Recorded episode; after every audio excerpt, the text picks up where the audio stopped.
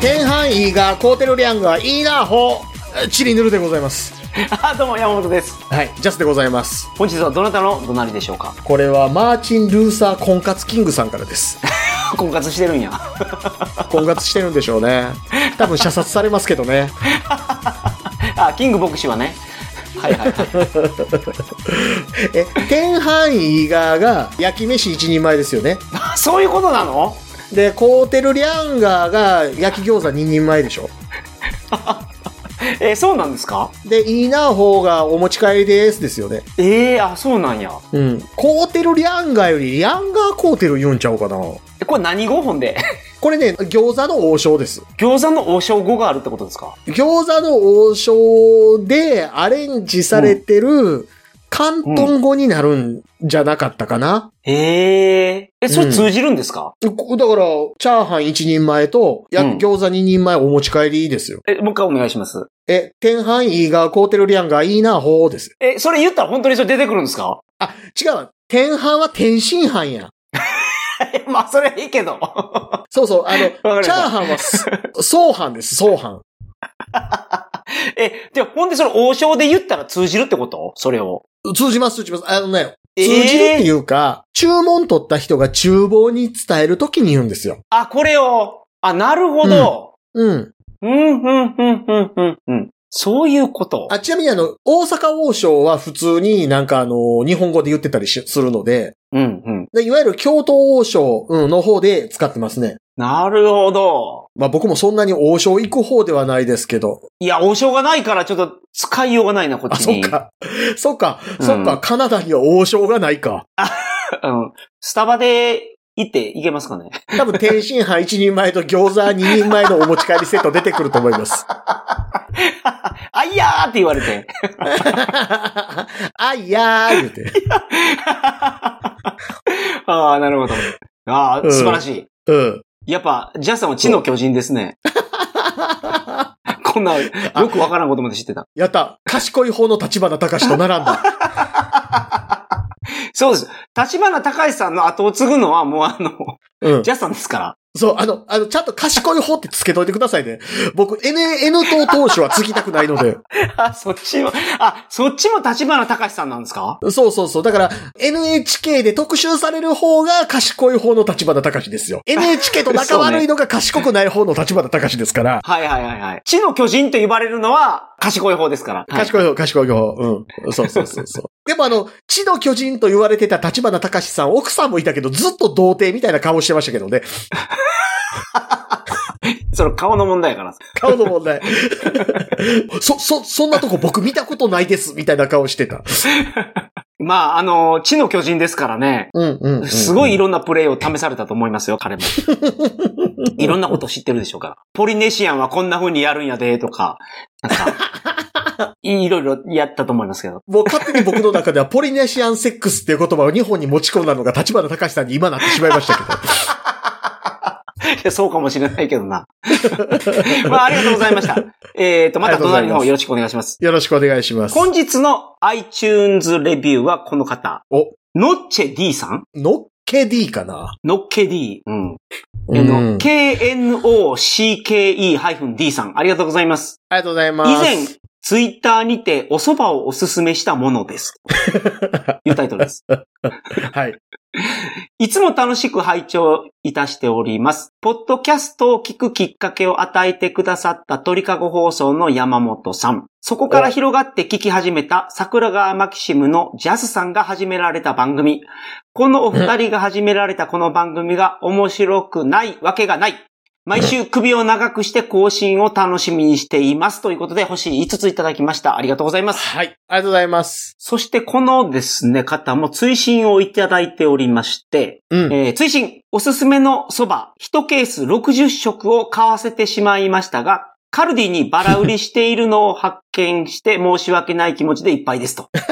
これジャスさんが蕎麦を1ケース買ったということに。えっとね、蕎麦をね、めっちゃ食うとったんですよ。東京でずっとおった時に。はいはい。痩せた言ってましたもんね。うん。この方が、このお蕎麦美味しいですよって言って、うん、うん。えっと。ね、サンサスっていう会社の出してる、はいはい。キネ打ち10割蕎麦っていうお蕎麦。をおすすめしてくれはったんですよ。で、僕買うたんですけど、うん。えっとね、この方60食入りって書いてましたけど、はい。僕買った20食入りです。よかった。うん。なるほど、なるほど。でもね、あの、一人で20食って結構な量なんですよ。そばね。はいはいはい。うん。なんせね、このそば一袋で 150g なんで、なるほど、なるほど。まあ大体大食いの人で、まあ、普通に食う分には二玉あったら十分なんですよ。うん、うん、うん、うん。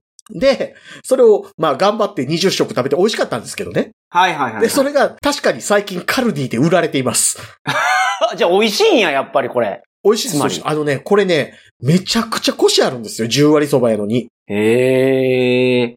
ね、10割そばって、うん、小麦粉が入ってないから、なんかパサパサになりがちですよね。そう、そう、そう。うん、うん、うん。これね、ちょっとね、そういう意味ではね、なんかね、あの、ほら、濃縮還元100%ジュースってあるじゃないですか。はいはいはいはい。あれってあの、果汁を濃縮してるから混ぜもんしてもトータルで100%になってるっていう計算になるから、うん。言ったら味的には100%ジュースのいいとこ取りみたいな感じやけど、清涼飲料水感もあるみたいな感じでしょ？うん。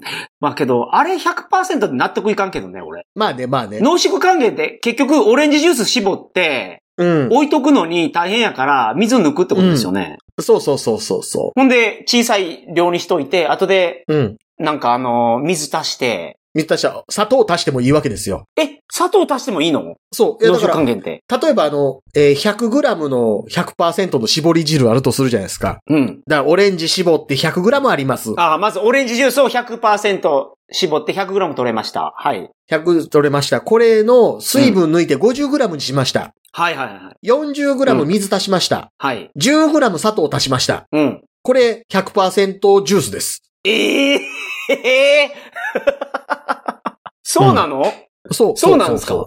そうです。ええで、このね、はいキネ打ち10割そばもね、なんか特殊製法やと思うんですけど、なるほど。そうだから、法の目を、その、うんくぐって、そう。10割っていう表現になってるけど、なんか入っとるなと。これ脱法10割そばやと思うんですよ。あ、褒めてますからね、これ。皆さん。褒めてる、褒めてる、褒めてる、褒めてる。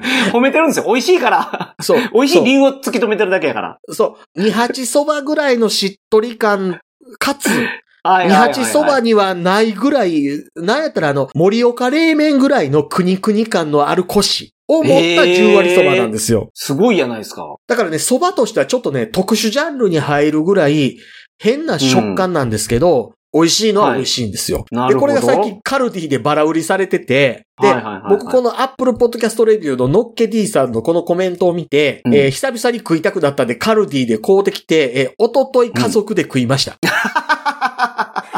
素晴らしい。カルディないんですよ、ほんでこっちに。ああ、そうか。俺買えないんですわ。なるほどね。ど、どうしましょう？あの、EMS かなんかで送りましょうか。そうか。日本から取り寄せたらいいんやね、これ。そう、だから取り寄せる口がなかったら僕がもう EMS にそのまま掘り込んで送るので。国際郵便で。これ、なんていうやつです？その、もう一回お願いします。あの、蕎麦の名前。はい。サンサス、キネ打ち10割そばです。これカルディの通販でも今売ってるんサンサスはどんな味ですか？サンサスカタカナ。あ、これか。出てきた。うん。これ美味しいんでね。ぜひともね、うんうんうん皆さんも食べていただければと思いますし、なんやはい、ったら、カルディに売ってるそうなんでね。そうですねはい、のっち D さん、ありがとうございました。のっけさんかな？ありがとうございました。ノッキー D さんあの、はいまた、あの、もしくはあの、サンサスの方もあの、スポンサードしてくれてもいいですし。そうですね。はい。ね。我々に、あの、営業部員やらせてください。はい。えー、そんなわけで今回はですね、はい。まあそんな、カナダに住んでる山本さんに向けてですね、はい実は前にメールいただいてて紹介できなかったといううん。メッセージがございまして、はい。これは、エアークールド3さん。エアクルト3さん、ありがとうございます。はじめまして、桜川時代からサイレントでした。ベロのアイコン好きです。今後ともよろしくどうぞ。ジャスさんとはためな気がします。なるほど。カナダからです。おカナダから桜川マキシムを聞いてたリスナーさん。はい。というわけで雑なテーマ、カナダを期待します。お前ら主食はメープルシロップかとか、白熊の刺身ってうまいのとか、アブリル級の女性本当にいるのとかっていうことでいただいてますけども、うん、うん、うん、うん、うん。実はこれね、あの番組始まった当初にいただいてて、紹介できなかったんですけど、実はその山本さんがカナダに行かれるっていう話があったんで寝かしてました。うん。うん、うん、う。うんんそうなんです。うん。どうですか？やっぱりメープルシロップうまいですか？メープルシロップまだ食べてないんですよ。いや、本当に。ああのー 僕ね、何年か前で忘れられないニュースがあって、はいはいはいはいはい。なんかカナダにも農協みたいなのあるんですって。ほうほうほうほう。はい。で、メープルシロップって、ちゃんとそうのんどれぐらい取れて、どういう風に流通させるかって管理されてると。うん、うん、うんうん。なるほど。ところが、その、そのちゃんとした流通経路には乗らないメープルシロップが実はめちゃくちゃ多くて、はい。闇メープルシロップがものすごい 流通してて、カナダで問題になってるってニュースを見たんですよ。薬物かなんかですか、それ。なるほど。え、何その戦後の闇米みたいなやつっていう、すごい話やなと。いや、でもそのメープルシロップってそんなに目にしないですよ。マジっすか？うん。うーん。やっぱ闇に流れてるんですね。メープルシロップ、いや、そうかな。産地とかに行くと、かもしれないけど、あー。まあ、あるのかもしれないですが、カナダは来たことありますかな、ナイスナイスナイス。あーはーはーはーはーなるほど。まずついてびっくりしたのが、うん。高い。え？高い。高い。物が？高い。うん。な、何が高いですか、特に。いや、まず空港ついてですよね。うん。ほんで、税関も終わって、あ、税関ありましたよ。ジャスさんの得意な税関 税関。税関も終わって、うんほんで、やっと、ビザの申請とかも、うん。日本国内でやって、で、最終的に入るときにもらうんで、すごい時間かかったんですよ。うん。で、飛行機も遅れて、うん。空港を出たのがうん3時ですよ。27時。そう。レンタカー屋当然閉まってました。予約してたんですけど。だかなるほど、なるほど。ら6時半に開くと。うん。翌日のやつが。だから3時間半、もう空港で待って。ほんで、そこから車、レンタカー借りたんですけど、うん、まあ3時間半あるから、まあ、空港でコーラでも買おうかな。サンドイッチ買おうかなと。コンビニ行くじゃないですか。うん。コーラが4.5ドル。え？今、1カナダドル100円なんですよ。あ、そうか、カナダドルか。1カナダドル100円。なるほど。だから、コーラ450円。日本でだって450円も出したら、うん。僕の家の近くのジャパンやったら10リットルは買えますよ。ジャパン。そうね。そういうところ行くと。あ10リットル嘘かな ?2 リットル6ケースで 1000円ぐぐらいやったから、はいはいはい。だから5リットルは買えますよね。うん。なるほど。まあ、そこ空港の自動販売機なんで特別高いのかなとは思うんですけど、鉱山料金ってやつですね。ただね、そのお菓子とか見ても、うん、いやもうスーパーのお菓子とか見ても、ポテトチップス。うん。こっちのやつですよ。こっちのやつでも300円、400円しますね。お高いな日本のカラムーチョとかも売ってるんですけど、ぁ うん、うんさらに高い。日本のもうさらに高い。コマーシャルもやっぱカラムーチョのあの、ヒーヒーってやってややってるんですか？え、やってない。やってないっす。いけいけヒーヒーっていう。それ日本でもやってないからも しかも、今のコマーシャル、イケイケヒーヒー言うてるやつ、カレーカラムーチョやしね。カレーカラムーチョっていうコマーシャルやってた。う。まあでも、カラムーチョで売ってますよ。カナダで。それびっくり、それびっくりしたけど。小池が頑張ってんな。まあ、何よりもびっくりしたのはそこですね。もうあらゆるものが高い。高い。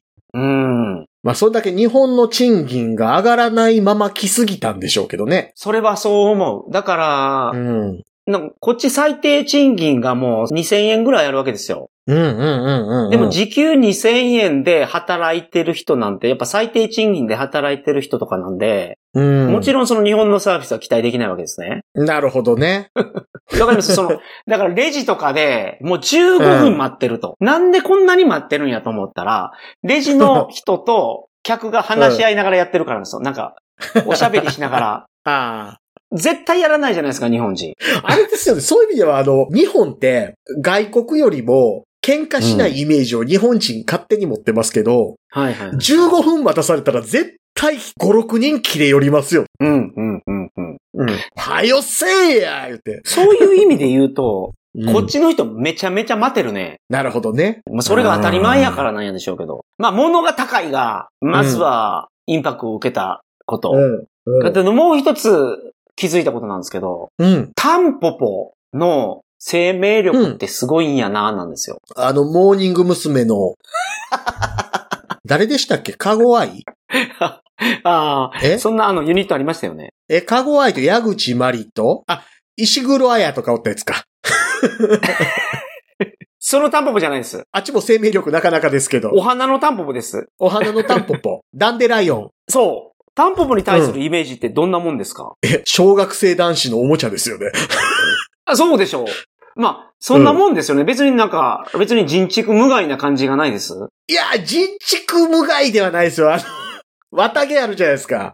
はいはいはい、はい。綿毛をじゃんけんで負けたやつが、あんってやったらボエーってなるでしょ。それ罰ゲームやからね。そうそう。しかもあの、道の横に生えてるやつやから、犬のしょんべんとかかかりまくってるから汚いのにね。口入れてボエーってなる。今、その、カナダでは、タンポポのシーズン真っ盛りなんですけど、おうほうほうほ芝生が多いんですよ。う。うん。カナダって。はいはいはい。すごい芝生が多いんですよ。家の前も芝生やし、歩道のところにも芝生があるし、っていうので、うんうん。芝生がすごい生えてて、それを、まあ、しょっちゅう買っててですね、綺麗に今してるんですが、うんうんうん。ここにタンポポがね、ちょこちょこ。こちょこちょこ生えてるんですけど、うんうんうん。これ家の前のタンポポをすごく綺麗に抜いてる家と抜いてない家があるんですけど、うん。なんでこのわざわざ抜いてんのかなと思ったら、めちゃめちゃ増えるんですよ。さっき僕がボエってやったやつ。はい。あれが飛び散りよるから。飛び散って、もうその庭がね、侵食されていくんですよ。侵食型の植物なんですね。そうそうそう。いや、ちょっと今画像送るんで、ちょっと見てほしいんですけど。うん。これは、全然手入れしてない家なんですね。おー、ほうほうほうほう。はいはい。道広っいや 道はもうめちゃめちゃ広いです。道広いし、あの、電柱立ってるの日本の風景とかみんなよう言うけど、電柱、お 基本この作りです。車の道と歩道があって、芝生があって家があると。なるほど。で、この隣、この写真の奥の家見ていただくとわかるんです。ここはタンポポ綺麗にしてるんで、タンポポ見えないと思うんですけどうんうんうん、これ手間の家、うんうんうんタンポポすごいでしょすごいですね。こんなになるんですよ。タンポポって置いとくと、あの、芝生を殺していくんです。あの、家の民度が知られてしまう。そうそうそうそうそうそう。うん。こんなにその日本のタンポポ強くない気がするので、っていうか、日そうですね。本はその芝生じゃないので、芝生とタンポポ戦うとタンポポ勝つんですよ。なるほど。だからこれがね、すごい目立って、あタンポポってすごいんだなっていう、どうでもいいことに気づきました。あとあれでしょうね、あの、豆に抜いてる家、隣の家、ボーボーやったら、お前んところの種飛んできとるんじゃボケで、えらい腹立ってるでしょうね。うん。それを多分腹立たないですよ、カナダ人は。お前のところなんやなって思うだけ。え、でも、ちょっと前なんかの映画で、隣の家が木生やしまくってるせいで切れてるアメリカ人の話ありましたよ。まあそういう人もいんのかな、じゃあ。隣の家の木が倒れてきて、俺んところの塀壊したやんけ、言うて、隣の家と今裁判やっとんねん。まあ、なるほど。そこあまで行くとれミス。トやったかな？ミストって映画やったと思う。うんていうか、広いなぁ、道。道はめちゃめちゃ広いっすね。多分、ここの人日本来て車運転したらへったくそやろなそう、車もでかいんで、僕なん、かそのレンタカー借りたら、うん。いつもそのでかいサイズが出てきてたんで、うん。なんでかなと思ったら、うん。ハーツレンタカーのアップグレード特典を僕いつかもらってたみたいで、借りたやつが自動的にワンサイズでかくなるっていう。場合によってはありがた迷惑なやつ。まあまあ、道でかいんで全然問題ないですけどね。あのまあね車の運転も。前、あの、伊集院光が切れてましたよ。タクシー読んだら、アップグレードの特典がつきました、言うて、でっかいはいアルファードのタクシー来たけど、俺んちの前のに道が狭すぎて、タクシーのうんちゃんがめっちゃ嫌がってるって まあそういうこともあるやろうな。言って。ああ、すごいな。え、当然山本さんもあれですか？あの、一軒家ですか？いや、あ、マンション借りました。あ、なるほど。高いっすね。うん、うん。2ベッドルームで、リビングがあって、まあちっちゃい物置があって、はい。風呂、トイレ1個。まあ、うんほんでキッチンはついてるところで、だいたい20万スタートですね。うわ、えぐい。しかも僕トロントとか、うんバンクーバーとかいうような大都会じゃないですよ。うん。田舎です。でもやっぱりそこは言わないんですね。いや、ロンドンっていう街ですけど、うん。大体、あの、トロントから西に2時間ぐらい車で行ったりとかな。うんうん1時間。半ぐらいかな。うん。そんなもんですわ。もう、僕大学に通ってるんで、うん。大学の目の前にしました。なるほど。もう立地で選びましたね。うんうん。子供を小学校までちゃんと送っていかないといけないんですよ。はいはいはい。小学校の前かもしくはスクールバスのバス停まで。うんうんうんうんうん。ただもう学校までも歩いて行けるところにしたかったんで、なるほどね。大学まで歩いて3分、小学校まで歩いて1分のマンションを借りました。え、もう授業とかも出てるんですか？出てます。始まりましたよ。今始まりました。EAP っていうところなんですよ。その大学の中でもうん。僕の英語力が足りないので、うん、うん、うん、うん、うん。大学の前の語学学校に入ってるんですよ。なるほど、なるほど。語学学校も EAP って言われるうん。English for Academic Purpose。だから大学で外国人の学生が勉強していくためのうん。英語の教室。うん。うん。うん。で、これがレベルが1からうん。10まであるんですよ。ほいほいほい。で、僕が受けようとしてる大学のコースを受けるためには、うん。レベル9を75%の成績でクリアできたらそっちに行けます。なるほど。で、今僕、今レベル7ですね。なるほど。レベル7でも英語でし仕事できてたわけですもんね。あ英語で話ができます。読むのもできるし、まあ仕事はできます。はい。うん。それでレベル7、まあ基本その先生が喋ってるのも英語やから。そうっすよね。ネイティブの人のネイティブのスピードについていって、ネイティブのスピードで喋れんといかんわけでしょ？そこまでじゃないけどね。まあ基本的にレベル7で、英検準1級ぐらいやと思う。あ、そんなもんなんすね。レベル9まで行って1級ぐらいかな。ほうほうほうほうほうほうほう。なるほど。で、レベル9を75%で卒業っていうのが、IELTS とか言われるやつと6.5とかいうスコアになって、うん。あの、アメリカとかの一般的な大学であれば、もうパスできるスコアですね、それは。入れるうん。ただ、オックスフォードとか、うん MIT とか、うん。そこを目指すってなったら IELTS7 ぐらいが必要らしいんで、ねもうちょっとやらないといけないみたいですけどね。まあ、それの授業が今始まりました。ああ。えじゃああれですか、そこの授業っていうのは、割と、その、カナダ人じゃない人が多いですか？あ、外国人が多いですね。カナダ人もおいるけど。あ、カナダ人もいるんですね。いや、ただそれ移民のカナダ人です。あ、なるほど、なるほど。もうクラスメイトで、すごい英語できるやつがいて、聞いたら、うん。もうカナダに住んでて、カナダの市民権も持ってると。ずっと仕事もしてたけど、今のうん。僕の状態だと、もう最低賃金をもらえるような仕事しかできないから、うーん。この学校に来たと。で、この学校で来て僕の英語力のスコアがこれぐらいで、で、これぐらいの資格を取ったってなったら、もっとあの、うん。いい給料がもらえる仕事に就けるからっていうことで来てましたね。この方は。イラン出身のザンギエフみたいな顔してるやつですけど。国籍ブレるな、その情報。この人カナダ人なんじゃないかな。なるほど、なるほど。うん。抜群に英語できますね、この人は。マジっすか？うん。え、だからあれじゃ、モヒカンで胸のところにあの和紙が張り付いてるみたいな胸毛が生えてて。え、ごめんなさい。顔です。あ、顔だけ？服着てるから。痩せてるザンギエフみたいな。うーっつってダブルラリアットとか。やらないやらない。あやらない、やらない。昔あの、ストリートファイターの映画あったの覚えてます？あります、あります。ジャンクロード・ファントムが出てたやつ。あ、キャプテン沢田おるやつでしょ？そうそうそうそうそうそう。うんそれそれ。それのザンギエフうんうんうん痩せてたの覚えてます、うん。あんな感じ。あんな感じ、あんな感じ。急にインド人の博士が、あの、最後あの、ちゃんとダルシムなっててビビるやつでしょ？そうそうそうそう。いつも服着てるのに、戦闘の時これなんやっていう。急になんかお坊さんになってるから、うおーって思うやつ。そうね。で、まあ、学校自体は、まあ楽しいは楽しいですね。おー。学生時代に戻ってきた感じ。まあ、学生ですからね。学校広いんで、めっちゃでかい大学なんで、うんそこをなんか、まあ、うろうろしてた時に、クラスのうん。ね、女の子とすれ違ったりするじゃないですか。その時になんか、はいはいはい。手を振ったりとか、わかります？その学生の時にあった、あの感じ。おー。え、アブリル・ラビーンとかおるんですか？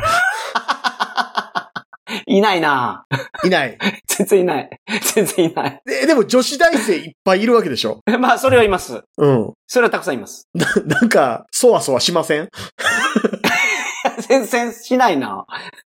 え？ー、その辺は大丈夫ですね。マジっすか？マジっすか？え、だから、え、なんかあの、新刊コンパでポカリスエット割りとか飲ませてどうにかしてやろうとか思ったりしないですか？思わない。思わない。そんなの思わない。あ、それでそわそわしてんの？いざあの新刊コンパであの、ポカリスエット割りとか飲ましてどうにかしてやろうとか思ってるけど、お酒飲み出したらお酒飲んでることに集中しすぎて切ったら自分がさっきベロンベロンになってたりとかするでしょ まあ、ちょっと僕はそういう経験がないんで、なんとも言えないですけど。多分ね、聞いてる人が思ってるベロンベロンより僕のベロンベロンはベロンベロンですけどね。一回やってみたいですけどね。スーパーベロンベロン放送。もう散歩ぐらいしか歩けないやつね。あ、そうそうそうそうそうそうん。もう、もう置いてってくれたら俺朝までここで寝てから帰るからほっといてとか言ってるやつ。う。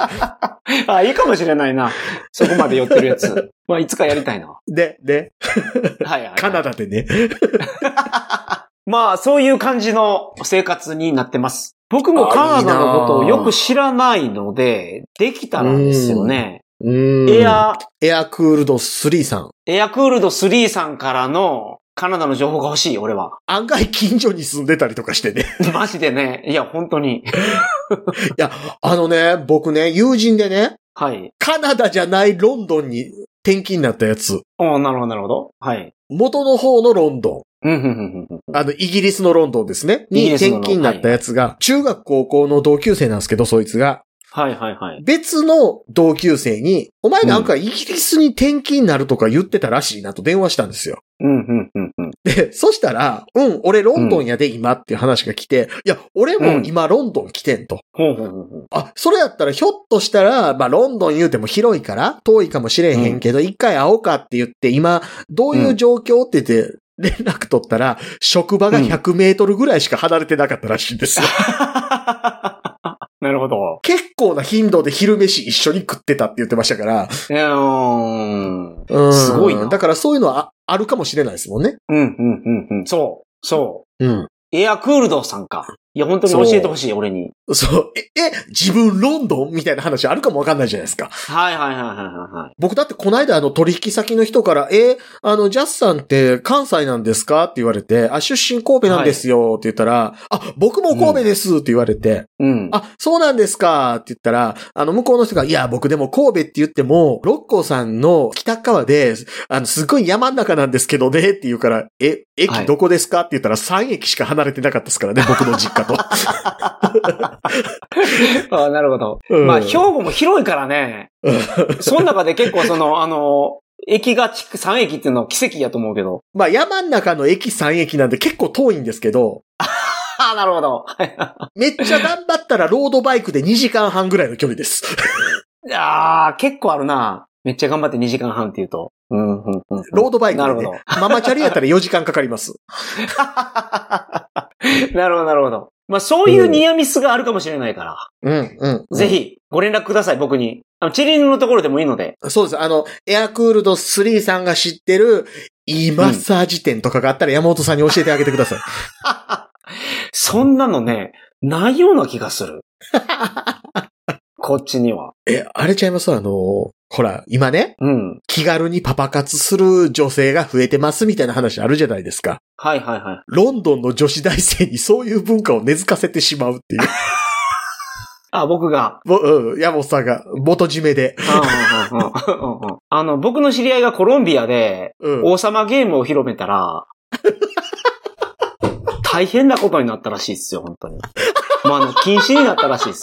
もう生き抜けちゃうんで、え、コロンビアで何ゲームって言うんですか？キングゲームって言って普通にやってたらしいんですよ。いやいや、普通の王様ゲームを、こんなゲームがあるって言って。ででももうあれでしょ、あの、王様の命令は絶対っていうのがほんまに絶対君主になるわけでしょ。そう。で、それで、うん。加減を知らないから、もう、カップル同士が別れまくって大変なことになって、あの、禁止令が出たって言ってましたからね。なるほどね。南米でやったらいかんって言って。うん。そう、あの、カナダを荒らしていきましょああ、なるほど。そう。だから日本の文化で何か強烈なものを持ち込んでしまうっていう。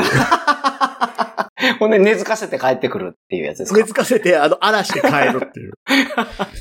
なるほど、なるほど。うんうん、うん。まあ、あの、、僕しばらくここにいるので、そうですね。チリヌルもカナダとうん日本でのリモート収録で今後も続けていきますが、そうですね。カナダに関するご質問とかね、もしくは、そ兵庫県に関するご質問も 全然受け入れますから。う。兵庫県情報とかね。兵庫ってけどなんかすごい不思議なのが、うん。神戸って言うやん。で、うん。神戸って三宮のことでしょ、いや、違う。違うの？この辺がね、県外の人からするとすごい難しいんですよ。うん。僕らの意識の中では兵庫県のど真ん中に神戸、うん。神戸駅っていうところがあって、うん。そこがなんかダウンタウンっていうその中心街っていうイメージうん。なんですよ、もともと。で、初めて僕が兵庫行ったら、中心街は三宮やでと。うん。で、三宮のことを神戸って言うんやでって教えられたんですけど。うん。で、神戸駅っていうのはもう一駅向こうの方にあって。あるんですよ、ほんで。あ 神戸駅ほんであるんですよ。あるんですよ。はいはい二駅か。二駅先は元町の次か、うん神戸。うん。うんうんうん。でうん神戸駅のところ行ったら、えーうん神社とソープしかないです。なんちゅう街や、そりゃ。福原です、福原。ああ、はあ、はあ、はあ。神戸って言うと福原のことになるんですもんね、だから。そう、福原京があったとこなので、う。うん、うん、うん、うんうん。あの、あこ、いあ一時都やったんですよ。なるほど。うん。じゃあ、やっぱり神戸は神戸なんや。兵庫の一番栄えてたところは。元々の場所は、だから、えー港川神社があって、福原のある神戸っていう町があって、うん。で、その横に元町っていう町ができて、はいはいはい。で、元町っていう名前が出てるぐらいなので、元の町なんですよ。でうんうんうんうんそこからさらに東の方に進んでいって繁華街できたのが三宮です。ああ、そうやってちょっとずつ移動していったんや。東に東に行ったんですよ。なるほど。なるほど。で、元々の都やったところうん。は、歴史的建造物がソープランドという形で、まあ、残ってると。いわゆるあの日本三大ソープランドのうちの一つの福原ですよね。はいはいはいはいはいはいはい。なるほどなるほど。三宮言うぐらいですから、うん。一宮からあります。ええー、そうなんや。八宮まであります。え西宮あるでしょ、ほんで。西宮はあれまた別なんですよ。え、え、1から8まであって、西と東と北と南もあるんですか？いや、あの、西宮は、あれは、はい。えーはい。エベスさんの西宮なんですよ。だから、あれもっと東の神社なんですよ。なるほど。じゃあ、うんその元となるものが違うんや。そうそうそうそうそう。宮、宮を何を宮にしてるかで。神戸には一宮神社から八宮神社まであるんですよ。なるほど、なるほど。ほんで、その一番栄えてるところが三宮なんや。三宮、三宮、三宮。三な宮の中三宮の駅のすぐ近くに八宮神社もありますし、はいはいはいはい。あと二宮神社の辺も二宮町ってあるんですけど、はい。あの、そこはヤクザしかいません。あ、あの、有名な組織があるところですか？あの、二宮の方、いっぺん行ってみてください。あの、ほんまに柄悪いんで。なんか、あの、ビビるぐらい柄悪いんで。ストリートビューで結構見れるって話聞いたことありますけど。あ、うん、うん、うん。ああのねの、、親方の家とか。そう、あの、二宮神社の辺のね、辺にあの、はいたまに車でフラッと迷い込んだらね、柄悪いな、ここ歩いてるやつって思うぐらい柄悪いんで。なるほど。なるほどって、ごめんなさい。本当かどうかわからないですけど、これジャストの見解ですからね。二宮にお住まいの方。ボロボロの家多いな、ここって思う。なるほど。じゃあやっぱこう聞くと、兵庫も、なんか、うん。わからん感じがするな。聞くと、あ、そういう理由でできてんのやっていうのがわかりますもんね。うん、うん、うん、うん、うん。そうですね。うん、うん、うんやっぱ元々は港川神社とか、そう、福原とか中心っていうね。兵庫情報。そう、カナダのロンドンは元々はイギリス系の出身の人がそこら辺に住み着いてとか絶対ありそうですもんね。そうです、そうです。今撮ってるのが、収録してるのが5月20日の土曜日なんですけど、うん、うん。次の月曜日は、クイーンビクトリアデーで、休日ですからね。ああ、なるほどね、なるほどね。うんだってあの、フィンランドサガ読んでる人は分かってる話ですけど、カナダに上陸した人はロンドンの戦いを戦ってた人なわけですからね。ランドサーガ、もういいですね。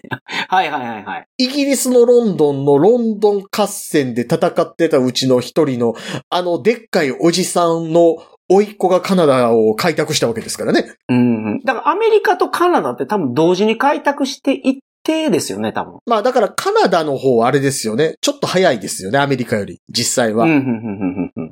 あの、バイキングが来てるから。フランス語圏と英語圏があるんですよ、カナダは。うん、うん、うん、うん。公用語も2つ。そうですよね。ピューリタンとかよりもっと早く来てますからね。カナダのね、親子留学情報とかも、めちゃめちゃ僕持ってるんで、親子流、あ、そうですよね。ビザの手続き俺自分でやったから。普通エージェントとかかますのに。エージェント通すと高いから。うん。大変やったんやから、これ。さてはエージェントやろうとしてるな。エージェントできそうな感じやけどね。うん。最初安めにしといてね。まあそのビザのところっていうのは多分移民コンサルタントの資格がいるとかああいうのはあるとは思うんですけど、でもあ自分でやなる分にはいいからね。うん。まあそういう情報もね、あの、出していければとは思います。さてはそんなポッドキャストやろうとしてるな。やります？ジャスさやりましょうか。ん。全然できると思う。カナダのね。移民情報をうんうんうんお話しするやつ。うん。ね、うんだってカナダって、あんまり情報持ってないですもんね、こっち。正直。カナダっていう国で見るよりは、やっぱ、子供と一緒に海外に留学したいっていう親が例えばいるかもしれない。まあ、お父さんだけ、あの、日本に残して、頑張って稼げと、お前は。ほんで、お母さんと子供がこっち来て留学するってケースがすごい多いんですよ。うん。うんうんうんうんから昔はお父さんが単身赴任行ってた感じですよね。うん。で、それで来てる人が多くて、で、なんでカナダで選ぶかっていうと、うん学費が安いんです。うん。外国人でも。そう、親が学校に入ると子供の学費がタダになるんですよ。おー、なるほど。ニュージーランドとかアメリカとかイギリスとは子供の学費がかかるんですね。うん公立の小学校行ったとしても。それが年間100万、200万かかるんで。うわ、えげつない。それで言うと、親が公立の学校に入ることができたら、うん。子供の学費はタダになるんですね。素晴らしい。でプラス、じゃあ公立の大学入るのって、かなり英語ができないとダメじゃないですか。そうですね。州によっては、英語が全然できなくて、外国人用の語学学校に入ることで、学費がタダになる州もあります。うーん。なるほど。この州だと、全然英語ができないお母さんが、うん。子供と一緒に来うんて、語学学校通いながら、お母さんは。うん。で、子供は学校通うと。うん。ほんで、1年2年経ったら子供だけベラベラ喋れるようになってるみたいな。なるほどね。お母さんがどんだけ英語できなくても、そうそう、子供はめちゃめちゃできるようになるから。fuck, yes, yes, okay, okay! みたいな。違う。それやったんか。間違った英語を学んでるな。とりあえず、イエス、オーケー言うとったよ、わ、って。こういう情報もすごいあるんで、体系立ててまとめたら確かにその有益な情報になりそうな気はします。だって、川崎宗則が行くまでの間って、日本人の96%はカナダにもメジャーリーグのチームあるでっていうことすら知らなかったでしょ。そうですね。ねそうですね。え、ブルージェイズってカナダなん？みたいな。川崎宗則もすごかったわ、あれは、やっぱり。うーん。なんか東京で見た番組ですごい勇気をもらったんですけど、普通通はい訳とかつけていくじゃないですか、メジャーリーガーの人ってう。ん、うん、うん、うん。川崎宗則何もつけずに行ったんですって。え 英語も喋られへんのに。そうそうそうそう。何日か経って、数日だってからミーティングがあると。うん。ほんで、ミーティング参加したらしいんですよ。うん。その2時間のミーティング聞いてて、何言ってるか全然わからんと。うん。ほんで、15分ぐらい経った時に、うん。あ、今ベースボールって言ったって気づいたって言ってましたからね。そのレベルで、そのレベルでミーティング一人で参加してたのって。ミーティング参加しててですね、ずーっと頑張って聞き取って、あ、今ベースボールって言ったっていうのが分かっただけっていう。すごい。すごい勇気じゃないうん。なんというか。まあ、まあ、同じような話とは思い、言いませんけど、僕も今あの、中学高校ずっと英語赤点やったのに、今英語でちゃんとずっと外人としてますけどね。仕事で。ああ、ね。そうそう、英語を使うようになると思うからね。うん、うん、うん、うん。うわもうディープ L 翻訳なかったら死んでんなと思ってましたけど。いや、ディープ L はすごい。本当にすごい。うん、うん、うん。ディープ L もね、あの、使い方が分かったら、本当に有益に使えると思う。うん、うん、うん、うん。英語がね、ちょっと分かった上で使うと、さらに使いこなせるから。うん。んなんかその英語の文章で日本語書いた方がいいんですよ。例えばその、はいはいはいはい。レストラン行った時に、うん。じゃあさん何しますって言ったら、あ、俺カレーでって言うじゃないですか。うんうんうん。俺カレーでをそのまま、あの、DeepL に突っ込んじゃうと、うん。DeepL 理解できないんですよね。あ、いやもう、そうそうそうあ、カリーみたいな感じになるから。だからあれですよね、あの、直訳風の日本語で打つとかね。そうそうそうそう。主語動詞つけて、私はカレーを食べたいですみたいな形にしたら、うん。あのーうんすごい使いやすいツール。この間あの、英語ずっと赤点やったくせに、はいある問題を解決しないといけないっていうやりとりをずっとしてたんですけど、うんうんうん。それが動いてるシステムがダウンしたんですよ。はいはいはいはいはい。で、そのダウンしたシステムが復旧したんですよ。うんうんうんうん。で、復旧したよって話してた時に、だから復旧したから、元の問題は出たままですっていう報告が上がってきてたんですよ。はいはいはいはいはい。で、僕、外人に英語で、We can call it back to normal, へへへ言って怒ってましたからね。すごい。すごい DM を使ってるじゃないですか。call it a day. 皆さんご存知ですか？おしゃれな表現なんですよ、これ。とも言えますな、みたいなね。我々は元に戻ったとも言えますな、言って。なるほど。そんなおしゃれな表現もね。うんそう。それもディープ L 翻訳に教えてもらいながら。うん、そちょっと長くなってしまいましたけど、う。はい。こんな感じで。これからどんどんね、皆さんあの聞きながらね、鳥かご放送はどうやって撮っていくんだろうとかいろいろご心配されてることだとも思いますが。日本人を見つけないといけない、こっちで。まだ日あ本に、ね日本人に一人も会ってないです、僕。すごいところに来てしまったなという気がしています。なるほどね。あれ、あれちゃいます？あの、日本のアニメが好きそうな女性を見つけて、あの、ポッドキャストに誘いながら口説いたらいいんじゃないですか。鳥かご放送、どうやって撮るんですか、それ？それ放送はちょっとあの、いろいろ体を動かして落ち着いた後に、ところでポッドキャスト撮るって言って。じゃあ、え、ちょ、英語で英語で、いや、にいや、日本語で日本語で。あの、向こうの人が覚えようとしてる日本語で、今日は何々さんに来ていただきました、みたいな。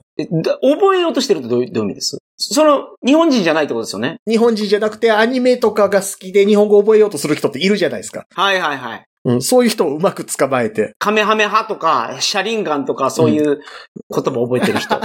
そうそうそうそうそう。まあ、日本人が見つかったら、鳥かご放送も撮ってみようかなと思ってますけど。うそうですね、そうですね。うん。いやー、楽しそうやな行かなあかんな、カナダ。いやー、遊びに来てくれたら嬉しいな。まあ、なかなか遠いですから。そう、うちの嫁さんが山本さんがカナダ行ったよって言ったら、じゃあいつ行くんって言ってたぐらいですから。あいいじゃないですか。お夫婦で来てくださいよ。お夫婦であの、子供も連れて。うん。そうそうそうそうそいい経験になると思う。夏がいいと思いますよ。う。おお。えしかもだからあれでしょ、その辺生えてる木舐めたら甘いわけでしょ？いや、メープルシロップはメープルの木しかから取れないです。え、メープルの木しか生えてないと思ってるんですけど。いや、違います。え？全然違いますなんやった。らさっき僕あの、山本さんに見せてもうたあの、写真に出てる電柱の木すらメープルちゃうんって思ってますけど。いや、あれ植えてるから。あの、あ、植えてるから。いや、あの、いや、だから根っこ切った木材もメープルやから、しがんだら若干甘いぐらいの。なるほど。そんな感じじゃないな。いや、まだ僕も噛んでないから分からんけど。いや、分からん。噛んでないからね。だからもう、そ、それだから次の収録までにぜひしがんでいただいて、苦っ言ってるかもわかんないんで。まあね、こういう情報もどんどん出していこうと思います。はい。よろしくお願いします。よろしくお願いします。本日もどうもお疲れ様でした。お疲れ様でした。